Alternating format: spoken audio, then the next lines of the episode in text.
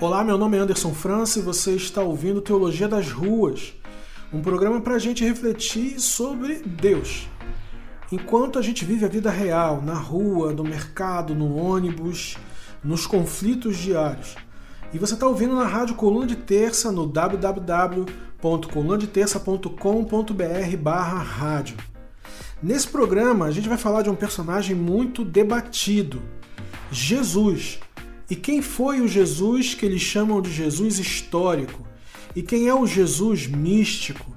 E quem é esse Jesus negro? E quem é o Jesus de Bolsonaro? Nessa próxima hora eu te convido a fazer essa reflexão no primeiro programa do Teologia das Ruas na rádio, coluna de terça. A gente também tem uma série Teologia das Ruas no YouTube que a gente está fazendo e a gente está refletindo exatamente sobre o fundamentalismo. Você acha lá no YouTube, youtube.com barra coluna de terça. Se você quer apoiar a rádio, pode fazer um pix para coluna de terça.gmail.com ou nos apoiar pelo apoia.se barra coluna de terça.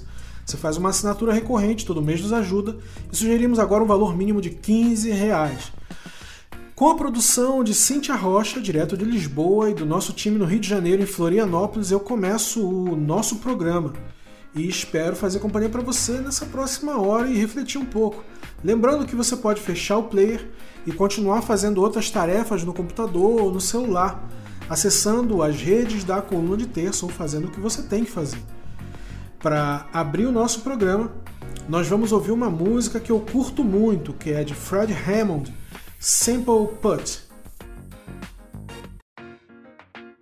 Você está na rádio Coluna de Terça, colunadeterça.com.br barra rádio. Você ouviu aí Simple Put, do Fred Hammond. A gente vai discutir hoje, no Teologia das Ruas, na Rádio Coluna de Terça, quem foi Jesus e o que dizem sobre ele. Na verdade, muito se fala sobre vários tipos de Jesus. Um deles que a academia, que a universidade, que os pesquisadores, os historiadores, antropólogos e sociólogos concordam é que há um tipo de Jesus chamado Jesus histórico. Esse personagem começa a ser estudado no século XIX nas universidades europeias, quando se chega à conclusão de que haviam registros arqueológicos sobre um tal Jesus de Nazaré que morou na região da Palestina no tempo da ocupação do Império Romano. E, e esse Jesus, há vários relatos arqueológicos sobre ele, sobre a sua passagem naquela região, e as descobertas fizeram as pessoas ter curiosidade, e sobretudo uma curiosidade acadêmica, com fins acadêmicos, sobre quem era esse personagem que existiu nesse Império Romano, numa região distante do Império Romano, porque a Palestina e a região da Judéia era uma região distante de Roma. E era uma região periférica, não era uma região central. Ela não tinha um valor econômico, ela não tinha um valor político, ela não tinha um valor. Não era onde estava uma grande indústria, ou uma grande empresa, ou grandes riquezas minerais. Não, a Judéia e, sobretudo, a Palestina eram lugares rurais, de pouca gente, pouca gente morava lá. E a história do que acontecia lá era uma cultura muito diferente da cosmopolita Roma. Roma era uma grande cidade, você vai às vezes para a Itália para visitar Roma e você vê que era uma grande cidade naquele tempo, então ninguém tinha interesse na Judéia nem na Palestina. Mas descobriu que existia um sujeito lá chamado Jesus e que era conhecido como Jesus de Nazaré, porque ele veio de uma cidade chamada Nazaré. E ele tinha uma carreira, ele era uma figura pública nessa região da Palestina. A questão é, ele era uma figura pública política, uma figura pública religiosa, ele era uma figura pública é, antissistema. É, esse Jesus histórico, então, ele lança questionamentos sobre quem era esse Jesus. E o objetivo dessa pesquisa não é achar uma resposta religiosa sobre esse personagem, mas simplesmente tentar descobrir quais são os rastros históricos desse personagem. E muita coisa já foi encontrada sobre ele. Muita coisa já foi inclusive publicada na academia sobre ele. Ele nasce, na verdade, durante o Império Romano e a gente não tem notícias sobre a sua infância e juventude. Ele começa a fazer aparições públicas depois dos 30 anos. E sempre que ele faz aparições públicas, ele questiona os poderes constituídos. Inclusive, ele acaba sendo morto por uma pena capital. Quando a gente fala que Jesus morreu na cruz, a gente não está falando que inventaram a cruz para matar ele. A cruz era um suplício romano, era uma ferramenta de tortura e de morte romana, que foi inclusive usada em vários lugares. Foi usado na Península Ibérica, foi usado em Roma, foi usada na Palestina, foi usada na África. Onde quer que os romanos iam, eles usavam a cruz. A cruz era a forma mais humilhante e mais dura de tortura e de morte. Você pegava um preso que tinha feito algo muito terrível, uma merda muito grande, e você então matava esse cara na frente das pessoas numa praça pública, numa cruz. E a cruz tinha vários formatos, ela podia ser só uma estaca que você prendia a pessoa na estaca com pregos e você chicoteava a pessoa até a morte. Ela também podia ser um X e você colocava a pessoa crucificada naquele X com as pernas e os braços abertos e deixava a pessoa lá dias até que ela morresse desidratada e por inanição. Mas também ela podia ser uma cruz, como o cristianismo usa, que é uma, uma coisa vertical e outra fazendo ali o cruzamento ali horizontal. É, há uma grande discussão se Jesus morreu nessa ou se ele morreu numa estaca. Os testemunhos de Jeová que tem inclusive grande embasamento histórico para falar da morte de Jesus, eles dizem que Jesus morreu numa estaca, na estaca. Ele foi pendurado numa estaca e não numa cruz. Eu também não sei porque criaram a ideia de que Jesus tenha sido crucificado. E exatamente nesse formato de cruz que ele foi morto. Mas para vocês terem uma ideia, milhares de pessoas eram mortas em cruzes é, por ano pelos romanos. Só na Judéia, é, no período que os romanos estiveram lá, eram milhares e milhares de criminosos mortos em cruz. Não era Jesus somente, ela não foi inventada para ele. Ele foi só um cara que morreu numa forma de execução do Estado romano que matou milhares de pessoas. Essas pessoas poderiam ser opositores ao sistema, poderiam ser, por exemplo, estupradores. Eram pessoas que cometiam grandes crimes e essas pessoas eram levadas para o suplício mais duro do Império Romano, que era a cruz. Então era muito duro morrer numa cruz porque a tua família era chamada para assistir a tua morte. O governo romano é, ele obrigava a tua família a sair da casa, os teus familiares, os amigos, e ele crucificava durante o dia para que toda a cidade visse a humilhação daquele criminoso não era uma morte fácil. Não podia, você podia prender a pessoa e deixar ela numa cela. Você podia matar a pessoa, inclusive, dentro de uma cela. Os romanos podiam de tudo, mas eles faziam esse tipo de morte, que era uma morte humilhante para a pessoa, na frente de outras pessoas. Sempre a cruz tinha uma característica de punição e humilhação. Então Jesus morre dessa forma. E Leonardo Boff, que é um teólogo e frei, é um padre franciscano, inclusive muito amigo desse Papa, o Francisco, e muito amigo do Padre Júlio, quem nós entrevistamos na, na edição do suplemento 39. O Leonardo Boff fala que Jesus foi morto como um preso político. Se você parar para pensar, a morte de cruz ela era dedicada a presos políticos, a pessoas que se opuseram a Roma, a pessoas que cometiam crimes graves. Como Jesus não tinha aparentemente cometido um crime grave, se não dizer, ou as pessoas dizerem que ele era rei no lugar de César, porque as pessoas em, na Palestina estavam dizendo que Jesus era um tipo de rei, e os romanos interpretavam isso como uma ameaça. A palavra Messias, ela era a palavra hebraica para se referir a Jesus e a outras pessoas. Não existia apenas um Messias, mas essa palavra, naquele momento, era uma palavra perigosa, porque Messias era aquele sujeito que, segundo a tradição judaica, ia trazer a libertação do povo judeu e a libertação de todo tipo de opressão.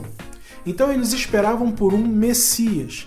E a figura do Messias era muito parecida com a figura de Moisés, porque Moisés, segundo a tradição judaica, era aquele homem que libertou o povo judeu do Egito. Então eles esperavam que fosse aparecer um outro Messias para libertar eles dos romanos. A Judéia naquele momento era uma ocupação romana, era um estado ocupado pelos romanos. Inclusive, o reverendo Felipe dos Anjos, que é um pesquisador e acadêmico, diz que, inclusive o Henrique Vieira também diz isso, que a Judéia era uma grande periferia ocupada pelos caveirões romanos, porque na verdade Roma tinha uma prática predatória de ocupação de espaços. Isso não começa com os Estados Unidos, os Estados Unidos faz isso, mas isso nasce com os romanos. Os romanos ocupam, conquistam e ocupam todos os territórios e matam os seus oponentes havia uma discussão entre o povo judeu dizendo que Jesus era um tipo de Messias, que ele estava ali para libertar o povo politicamente, inclusive, mas haviam outros Messias. Haviam outros, como por exemplo Barrabás, que é o cara que foi julgado junto com Jesus no dia da morte de Jesus. Jesus foi julgado com outro cara. Esse cara se chamava Barrabás. Ele era de um partido. Esse partido se chamava Partido dos Zelotes. Ele era um cara de extrema esquerda, se a gente fosse interpretar para hoje, o Barrabás era um cara de extrema esquerda. Ele era um cara que queria libertar a Judéia das mãos de Roma, dos braços imperialistas. Inclusive, essa palavra imperialismo tem a ver exatamente com a forma como Roma se colocava e como os impérios vão se colocando depois, e a gente usa isso hoje com os Estados Unidos porque é a mesma lógica.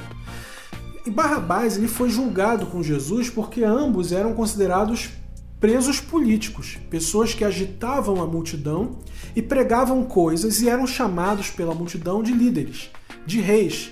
E César não queria que existissem outros reis para embaçar o governo dele.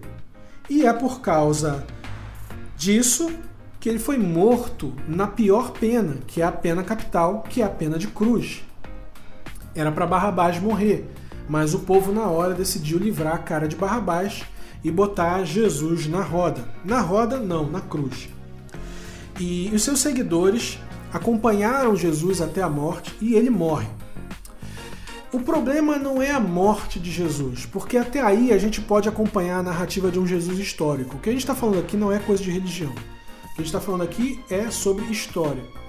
E esse Jesus histórico foi um ativista, foi um agitador político ou social que, por representar uma ameaça a Roma, foi morto na pior pena, que é a pena de crucificação, na frente dos seus familiares, no alto de um morro chamado Calvário. Isso aí é a história. E ele morre. Pronto, não tem nenhum motivo para isso ser um fato religioso. É apenas um cara que se levanta, fala coisas contra um determinado império e o império vai lá e mata o cara. Ponto final. O problema não é sobre a morte ou a vida desse cara. O problema é quando os discípulos desse cara dizem que ele voltou a viver. E é aí que começa o problema do cristianismo e da religião do cristianismo. Porque a ressurreição é o elemento que cria a religião cristã. Não é a morte desse sujeito que cria a religião mas o fato dos discípulos dele terem dito que ele tinha saído do túmulo. E eles acreditavam nisso. O problema é que o cristianismo começa com uma declaração muito perigosa: que um preso político, morto pelo Estado, na frente da mãe, no alto do morro, que tinha declarações contra o sistema, morre. E logo depois ele aparece vivo para os seus seguidores. E como ele apareceu vivo, ele agora tinha uma, uma persona espiritual e sobrenatural. E é aí que começa o culto à personalidade, o culto a essa persona, o culto a esse Jesus. Aí a gente está falando de religião. A gente não está falando mais do Jesus histórico. O Jesus histórico morre. Não há nenhuma comprovação histórica, nem científica, que Jesus tenha voltado da morte. Não há, não há nenhum lugar, não há nenhum registro, não há nenhum traço, não há nada disso. Quem diz que Jesus voltou da morte é o religioso. É aquele, não é nem o religioso, é o cara que seguia ele, que acompanhou ele durante três anos e meio, que foi o tempo de vida pública que ele teve, e esse cara fala: a gente viu ele vivo, ele conversou com a gente e ele disse que vai voltar de novo. E é enquanto ele não volta, a gente tem que levar a mensagem dele pelo mundo. Pronto. O cristianismo começa não quando Jesus morre, mas quando ele volta à vida. E é aí que começa o nosso problema. Por que nosso problema? Porque o cristianismo se torna um problema para o Ocidente. O cristianismo é um problema hoje para o Brasil. Se não tivesse cristianismo, talvez o Bolsonaro ia se apoiar em outra religião. Mas ele se apoia no cristianismo porque o cristianismo do Ocidente ele é uma ferramenta fluida. O poder político usa o cristianismo o tempo todo para conquistar mais poder. Mas nem todo mundo acreditou que Jesus tinha voltado da sepultura. E por isso a gente vai ouvir agora de um grande músico brasileiro e cristão, João Alexandre, ele é presbiteriano, protestante, uma música que ele fez e ele canta chamada Tomé. Uma canção onde o próprio Tomé, numa epifania poética, entra em crise por não acreditar que Jesus tivesse voltado à vida. E então Jesus conversa com ele. Essa é a rádio Coluna de Terça e você está ouvindo Teologia das Ruas. Você fica agora com João Alexandre Tomé, Rádio Coluna de Terça, colunadeterça.com.br barra rádio. Rádio Coluna de Terça e você está ouvindo Teologia das Ruas. Meu nome é Anderson França e a gente está aqui nos estúdios da Coluna de Terça em Lisboa. Esse é o nosso primeiro episódio do Teologia das Ruas. Você pode ouvir aqui na Rádio Coluna de Terça, www.colunadeterça.com.br barra rádio, ou também no nosso canal no Spotify. A gente vai liberar esse programa daqui a um tempo. Bem, a gente estava falando que o cristianismo começa quando Jesus. quando dizem que Jesus volta à vida. Porque não há nenhuma comprovação científica sobre isso. Então Jesus, de agitador político ou cultural, ou do povo, ou social, ele se torna um Jesus, ele deixa de ser um Jesus histórico, uma coisa que a gente pode comprovar historicamente, que foi um cara que falou coisas, e depois esse cara passa a ser uma coisa sobrenatural. É aí que começa o problema pra gente. Porque os seus seguidores declaram que ele estava vivo. E o pior problema é que eles declararam que Jesus estava vivo e eles morreram dizendo que Jesus estava vivo, porque eles foram perseguidos. E o grande problema é como é que esses caras disseram que Jesus estava vivo e deram a sua vida por aquilo que acharam, que sabiam que era uma mentira. Porque se Jesus não estava vivo e eu estou dizendo que ele está, na hora que a polícia bate na minha casa e aponta a arma para minha cabeça, eu vou falar: "Não, cara, eu só estava mentindo, não estava brincando contigo, o cara morreu mesmo". Só que não, eles morreram dizendo: "Não, o maluco está vivo, a gente viu ele". A gente sabe também que pode ser um surto psicótico, assim, coletivo. Mas é bem complicado você denominar isso como surto psicótico quando você também relata o primeiro movimento desse Jesus depois da morte dele. Os seguidores de Jesus, depois que ele morre, se organizaram numa comunidade, mas não uma comunidade fechada, uma comunidade aberta. E os valores dessa comunidade eram valores disruptivos para aquele tempo eles se juntaram numa comunidade em que não haviam pessoas pobres. Todas as pessoas que queriam participar da comunidade precisavam acreditar que Jesus estava vivo e que a principal mensagem de Jesus era acabar com a pobreza, acabar com a desigualdade, promover a igualdade entre as pessoas e não discriminar ninguém. E, obviamente, falar de amor e de Deus e tudo tralalá, tralalá, tralalá, o que toda religião manda falar. Acontece que eles fizeram isso em Jerusalém, a cidade onde Jesus foi morto. E de fato essa comunidade existiu. E milhares de pessoas fizeram parte dessa comunidade. Era a comunidade judaica dos seguidores de Jesus. E o líder dessa comunidade era o irmão de Jesus, Tiago. A Igreja Católica, anos depois, vai dizer que Maria não teve filhos, só teve Jesus. Na verdade, Maria teve quatro filhos. Teve Jesus e outros três. Mas aí a gente já está falando de um Jesus que a Igreja Católica criou. E não do Jesus histórico. E não da Maria histórica. Porque Maria teve outros filhos. E Tiago, que era irmão de Jesus, ele foi o líder dessa comunidade em Jerusalém. E era uma comunidade de judeus, não de cristãos. Porque ainda não havia essa palavra. Era uma comunidade de judeus que acreditavam na mensagem daquele cara. E eles não se submetiam a Roma também. E eles começam a praticar desobediência, que a gente chama hoje de desobediência civil. E os líderes dessa comunidade começam a ser presos, porque César não autoriza que se adore outro Deus que não sejam os deuses autorizados pelo Império Romano. E eles começam a dizer que esse Jesus era filho de Deus. Aí a confusão começa, porque começa a estabelecer uma nova religião no Império Romano e os seguidores de Jesus fazem duas coisas que o Império Romano não queria. Primeiro, reduzir a pobreza, e era uma religião muito prática, e ao mesmo tempo adorar um outro tipo de Deus que os romanos não autorizavam. Então começa a uma, existir uma perseguição a esses seguidores de Jesus, que está inclusive relatado em vários livros, mas também no livro de Atos dos Apóstolos, que é um livro que está na Bíblia. Mas não é o único relato que fala sobre os primeiros cristãos, que eram judeus, seguidores de Jesus, que é um homem judeu, e que foram perseguidos por conta dele depois da morte dele. Mas essa comunidade existiu. E começam então, nessa época, a serem escritos livros sobre Jesus. Aproximadamente 30 anos depois da morte de Jesus, começam a aparecer os primeiros livros. O primeiro livro foi escrito por um homem chamado Marcos. Então é o Evangelho de Marcos, depois aparece o de Mateus, depois o de Lucas e depois o de João. São quatro relatos que falam sobre Jesus. Os três primeiros relatos se parecem muito, inclusive a cronologia, por isso que parece que um copiou do outro mas haviam detalhes porque eles eram testemunhas oculares, com exceção de Lucas.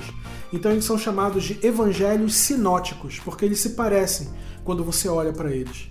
O último evangelho é que é diferente de todos os outros, que é o evangelho de João.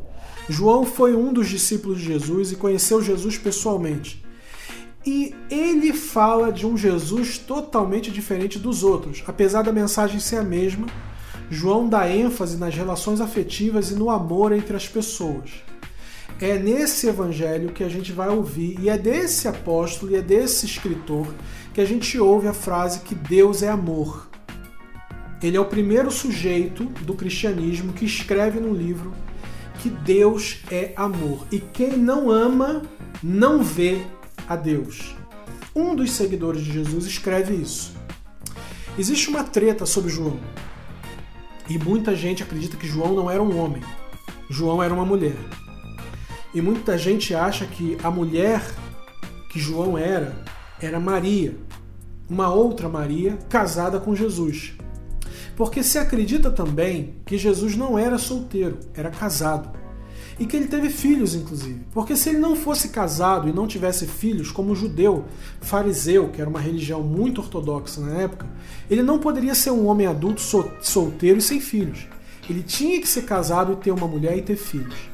Mas a história, sobretudo aqueles que se preocuparam em tornar Jesus um, um, um personagem místico, tiraram dele a mulher. A perseguição à mulher começa aí.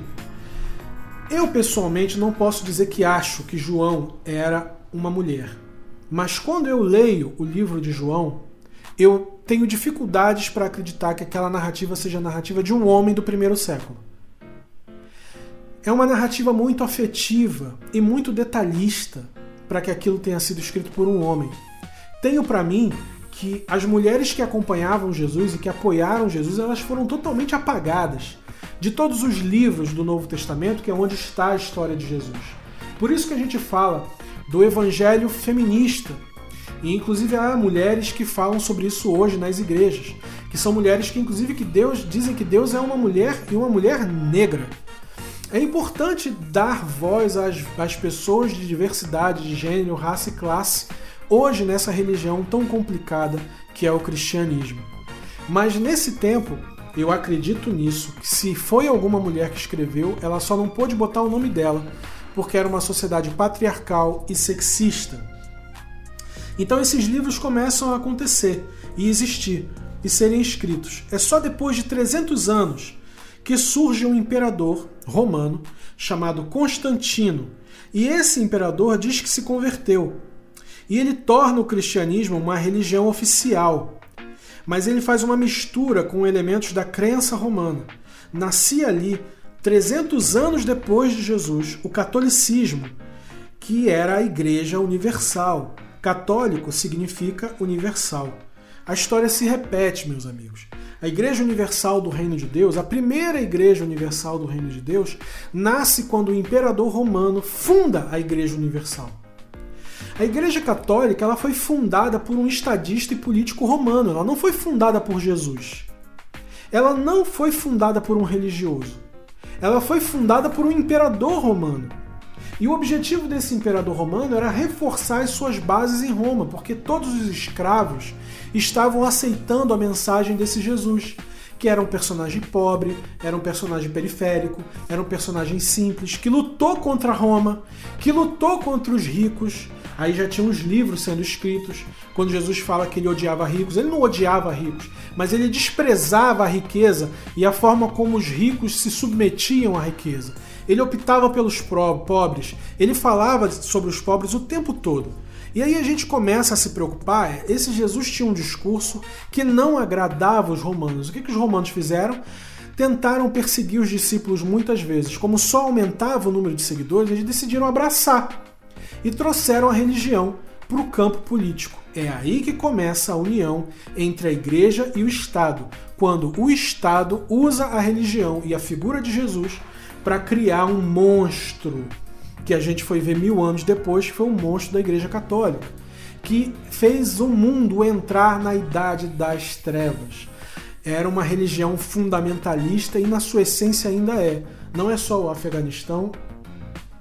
E a Assembleia de Deus do Malafaia ou as outras igrejas neopentecostais têm a quem puxar. Elas não são fundamentalistas do nada elas são fundamentalistas porque o cristianismo começou com essa proposta de interferir na política e de cortar direitos das pessoas. Mas isso acontece 300 anos depois da morte desse Jesus. E os livros começaram a ser reescritos para fazer com que esse Jesus, que era só um homem, se tornasse um tipo de Deus. É aí que a mulher dele é apagada, é aí que os filhos dele são apagados, os irmãos dele são apagados, que Maria ela para, passa a ser uma virgem, que José não fez um filho nela, mas o Espírito Santo fez um filho nela. Perceba que tira o sexo, tira a mulher, tira tudo. Qual é o problema? Pense comigo. De Jesus ter nascido da união entre um homem e uma mulher. Isso não tem problema algum. Ah, nasceu porque o Espírito Santo fez ele. Mas por que ele não poderia ter nascido de um homem e uma mulher? Foi, nasceu, era uma criança foda, era um moleque foda, era um cara foda preocupado com gente pobre e acabou, bicho. É isso aí. Mas não, a Igreja Católica e o Concílio de Nicéia começou a estabelecer várias questões. E essa interpretação de que Maria era uma virgem se estabelece exatamente no Concílio de Nicéia, porque para a língua original, o hebraico, a palavra virgem que está ali não é virgem, é jovem. Então Maria não era uma virgem que deu luz a Jesus pelas, pela mão do Espírito Santo. Ela era uma jovem que deu a luz a uma criança. Mas nesse momento, 300 anos depois, a coisa já estava toda cagada. Porque colocaram 25 de dezembro como aniversário de Jesus. E Jesus não nasceu em dezembro. Jesus nasceu aparentemente em abril ou maio. E colocam 25 de dezembro porque era o dia do sol, do solstício romano e dizem que Jesus era o Deus Sol. E começaram também a, a criar a questão da árvore de Natal, que era um deus chamado Mitra. E Mitra era um deus carniceiro, porque as bolas de Natal que a gente coloca na árvore de Natal, para Mitra era árvore e as bolas eram cabeças de pessoas que eram penduradas na árvore. E a guirlanda que você usa na tua porta marcava naquele tempo que você ia ser morto em oferenda ao deus Mitra. Ou seja, fizeram uma mistura do caralho para criar a Igreja Católica e mudaram todos os conceitos originais para criar uma igreja que servisse ao Estado. Pior que isso, começaram a batizar pessoas desde criança, obrigando que elas se tornassem católicas, e proibiram os padres de se casarem com mulheres, e proibiram as mulheres de se casarem com os homens. Então era uma religião fundamentalista. O fundamentalismo está na base do cristianismo ocidental. E é exatamente lá na Idade Média que eles apagam toda a negritude de Jesus.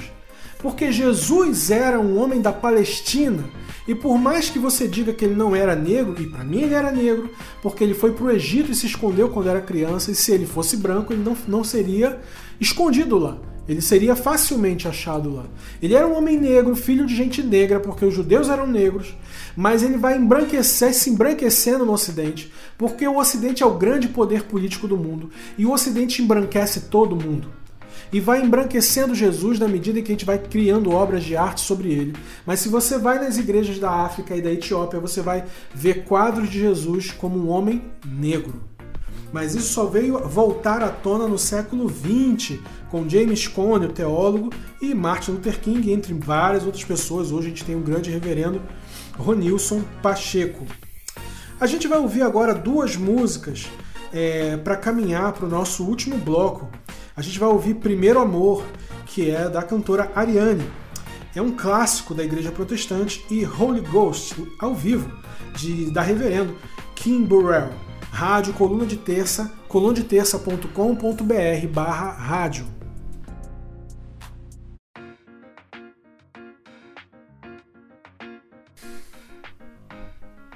Você está ouvindo na Rádio Coluna de Terça Teologia das Ruas. Meu nome é Anderson França. Esse é o nosso primeiro episódio do Teologia das Ruas. E a gente está falando exatamente sobre o grande personagem, Jesus. Esse Jesus histórico, esse Jesus religioso. E você ouviu aí no bloco passado Primeiro Amor com Ariane e Holy Ghost ao vivo com Kim Burrell. A gente estava falando sobre a Igreja Católica. Mas a Igreja Católica ela teve um racha e esse racha aconteceu no século XVI, por volta de 1540, com Martim Lutero. Ele questiona a Igreja Católica e forma então um novo grupo chamado de protestantes. Esses protestantes, na prática, se tornaram rivais dos católicos. Já aconteceu até guerra e assassinatos entre esses dois grupos na história. Mas os protestantes que queriam mais igualdade, queriam que a Bíblia fosse lida em outras línguas, queriam que existisse uma interpretação aberta, não queriam um Papa dando ordens, e de fato os protestantes não têm um Papa, é, eles também cometeram erros. Eles apoiaram a escravidão, a colonização. E os Estados Unidos, um país essencialmente protestante, trouxe missionários para o Brasil. E a igreja protestante no Brasil e no mundo sofre uma dissidência, e é aí que nascem os evangélicos, que são mais focados na pessoa. Os protestantes são mais focados em Deus. Os evangélicos são focados na pessoa. E a diferença entre um e outro é que quando você adora Deus, Deus não está muito preocupado com o teu emprego. Você tem que adorar a Deus e trabalhar. Mas quando você ouve a mensagem evangélica, a primeira coisa que você ouve é Deus tem um plano para você. Como se Deus estivesse muito preocupado com o teu dinheiro, com o teu emprego, com a tua casa, com o teu casamento, com as questões pequenas da tua vida e pouco preocupado com o mundo. É aí que nasce o problema do cu. Porque Deus, o Deus evangélico, está muito preocupado em você dar o cu porque isso é do campo íntimo e o Deus evangélico se preocupa com o campo íntimo e moral das pessoas. Ele não está preocupado com o Afeganistão e ajudar milhares de pessoas que estão morrendo de Covid no Brasil por dia. Ele está preocupado com o cu. Esse Deus, que é o Deus evangélico, ele difere do Deus protestante porque o Deus protestante se preocupa com o coletivo. Mesmo assim, todos os dois deuses são ocidentais e brancos. Então, a igreja cristã hoje, seja ela protestante ou evangélica, ela é problemática. E é nesse grupo de evangélicos que nascem os neopentecostais. Porque os neopentecostais, o que, que eles fazem para crescer? Eles dizem que Deus tem um plano para a tua vida, você tá toda fodida, tá procurando terapia, tá procurando remédio, tá procurando beber, não sei o quê. Chega alguém lá e diz assim: para, Deus tem um plano na tua vida e ele vai mudar a tua vida. Tu acredita nisso na hora da fraqueza. E no que tu acredita nisso, tu vai para a igreja. E do que tu vai para a igreja, o cara te tira dinheiro. E aí tu fica vendido, tu fica maluco e tu volta em Bolsonaro e tu acha que tá tudo bem. Tu fica alienado. Essa é a grande verdade sobre a igreja neopentecostal. Eles pegam as pessoas que estão sem esperança. Por isso que eles crescem na periferia, porque o Estado não está lá. O Estado não está presente para dar esperança para essas pessoas para dar dignidade a essas pessoas, para dar educação e consciência política e consciência crítica, educação crítica. E na ausência do Estado, o crime entra. E a igreja neopentecostal é criminosa, porque ela pratica um crime quando diz que Deus está preocupado com a tua vida. Deus não está preocupado com a tua vida.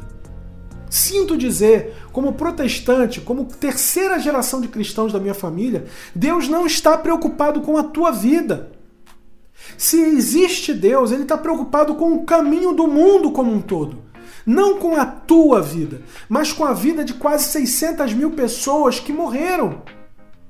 E com as 600 mil famílias que ficaram. E que justiça a gente vai fazer por Marielle?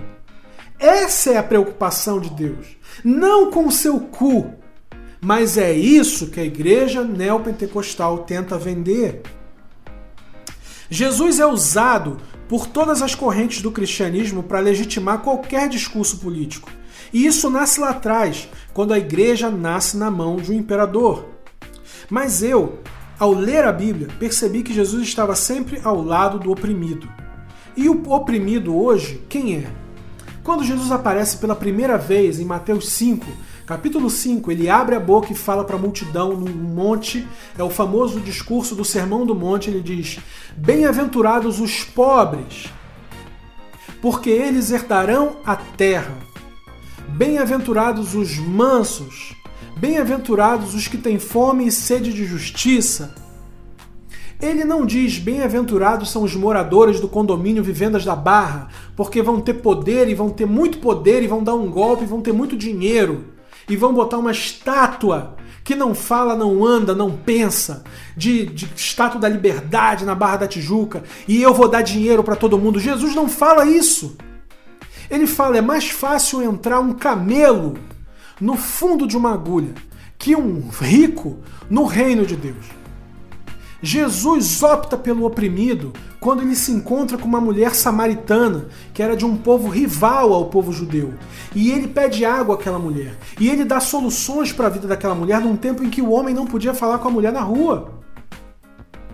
Jesus opta pelo oprimido. Quando ele anda com prostitutas e pecadores, é isso que a Bíblia fala. Ele era amigo de puta amigo de viado, de sapatão, de puta, de trans, maconheiro, comunista, porra toda. Ele era amigo de todo mundo que o Malafaia não gosta. Ele era da esquina do pecado. A primeira festa de Jesus foi transformar água em vinho. Um cara desse não pode ser um cara fundamentalista.